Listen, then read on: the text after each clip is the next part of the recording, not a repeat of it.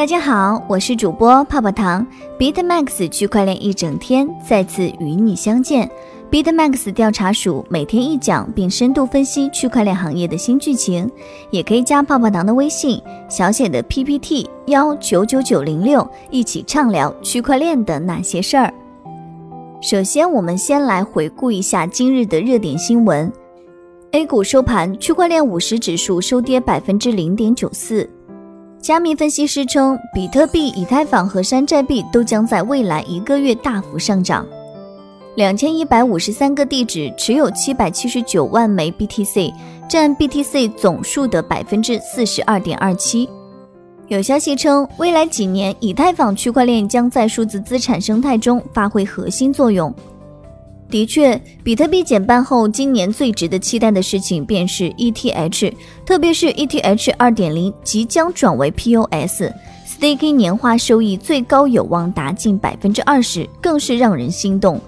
以下为星球日报资深作者秦晓峰针对 ETH 二点零质押的真实收益究竟如何，用户参与质押需要知道什么，怎样避免踩雷的深度解析。今日热点深度分析，参与质押你应该知道的是，ETH 二点零的实现需要分成多个阶段进行，其中最重要的是前面三个阶段：阶段零、阶段一以及阶段二。阶段零会引入新标链，将其作为整个以太坊二点零网络的命令和控制中心。阶段一会引入分片链，允许数据储存在这些分片链上，但是不在分片链上处理交易。阶段二引入分片虚拟机，允许在分片链上处理交易。由于阶段零的信标链将运行 POS 协议 Casper，因此将其看作是以太坊迈入 POS 新征程。第一点呢是三十二个 ETH 是最低门槛。阶段零接受用户质押 ETH，成为信标链验证者，并且可以获得质押收益。用户质押的最低门槛是三十二个 ETH。ETH 转入信标链后，一比一兑换成 BETH，即三十二个 BETH 成为一个验证者。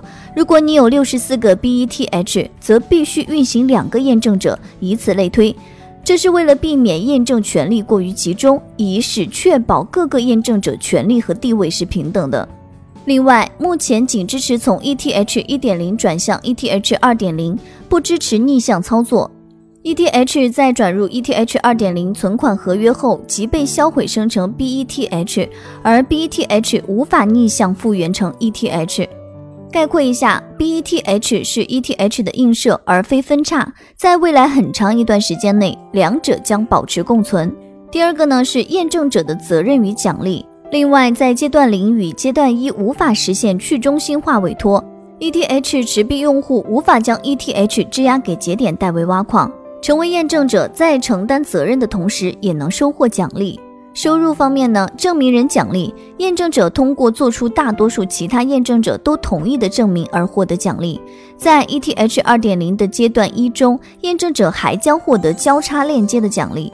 提案人奖励，最终确定区块的提案人获得奖励。始终在线上保持出色工作的验证者，在提出带有新证明的区块时，其总奖励大约提高了八分之一。检举人奖励，检举人通过突出显示犯有严重罪行的验证者，从而获得奖励。在 ETH 二点零阶段零，检举人的所有奖励实际上都交给了集体提议者。支出方面呢，信标节点和验证器客户端的计算成本粗略估算为每年一百二十美元。证明者惩罚验证者因未证明或证明未完成的区块而受到惩罚。不活跃惩罚，不活跃惩罚是 ETH 二点零被设计用来避免末日危机的方法之一。如果超过三分之一的验证者被淘汰，那么离线验证者会发现他们的余额减少到不能再次参与验证。严重的违法行为，ETH 二协议包括了一个名为罚没的机制。用于惩罚那些向网络提交恶意数据的验证者。如果在相同的时间内有三分之一的验证者犯下了严重的罪行，他们将失去全部余额。第三点呢？如果退出，你需要考虑的问题。如果你不想参与验证了，也可以选择退出。验证者还可以在服务两千零四十八个 epoch 后自愿退出。城市的验证者的质押金将在二十七小时内退还。如果新标链验证者数量大幅减少，最高可能导致八千一百九十二个 epoch 的网络延迟。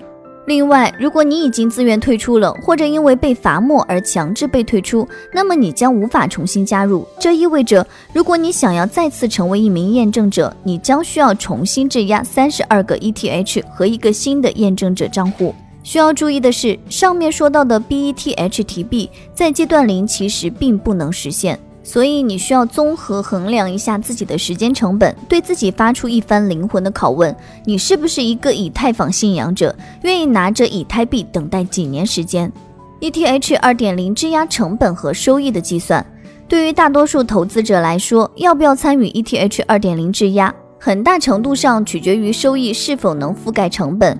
毕竟没有人愿意做亏本的买卖。前文已经提到，一个验证者节点一年的计算成本约为一百二十美元。我们假设该验证者遵纪守法，没有任何不良行为导致惩罚，那么其理想成本即为一百二十美元。那么验证者收入又是多少呢？实际上，收入是一个动态变化的过程。二零一九年四月，以太坊创始人发布了自己的 POS 质押提案。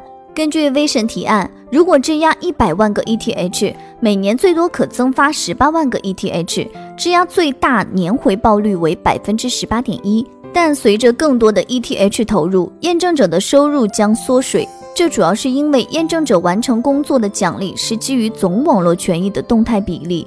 如果总质押的 ETH 非常低，每个验证者的回报率就会增加。另外，该提案也设定了 ETH 质押上限是一点三四亿个，每年最多增发二百零九万个 ETH，回报率为百分之一点五六。值得一提的是，威神的提案推翻了此前以太坊上关于 POS 质押的提议，大幅增加了通胀率和质押上限。威神解释增加上限的原因，他说这是社群目前公认的最好的上限。另外，相比于旧提案最高年利率百分之八点零二，新提案最高可达百分之十八点一，这无疑会更加激励用户进行质押，从而确保网络正常流转以及安全。阶段零对于验证者数量有要求，最少要一万六千三百八十四个验证者；阶段一要求最少二十六万两千一百四十四个验证者。从而确保足够的安全性和去中心化。在未达到这一安全阀值之前，系统不会给予任何奖励。从目前 ETH 二点零测试网的运营来看，质押数量已经超过了安全阀值，最高一度超过了一百万 ETH。从收益来看，如果一个验证者的正常运行时间为百分之九十五，其年化收益率远远大于百分之二十。综上，如果你有意愿参与 ETH 二点零质押，越早参与收益越高。虽然资金可能会被冻结一段时间，但早期用户相对于后入场的用户而言，仍然掌握较大的优势。阶段零的发展情况，看到这，相信你已经对是否参与 ETH 二点零质押有了大致的判断。在最后一个部分，我们集中讨论下关于时间的不确定性。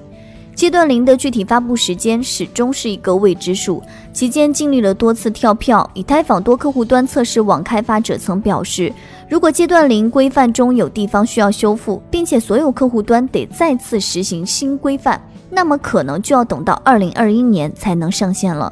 个人认为，ETH 二点零不会在十二月上线。此外，投资者对于 ETH 二点零也抱以期望，越来越多的人开始囤积 ETH，试图参与其中。根据相关数据显示，截至六月三十号，有多达十一万六千四百七十四个以太坊地址拥有至少三十二个 ETH，比启动第零阶段所需要的验证者数量高出大约七倍。以上就是今日的区块链大事件，大家也可以加泡泡糖的微信，进入区块链一整天的粉丝交流群，大家一起畅聊我与区块链的故事。泡泡糖的微信是小写的 PPT 幺九九九零六。再说一遍哦，小写的 PPT 幺九九九零六。好了，今天节目到这儿就要结束喽，咱们下期再见，拜拜。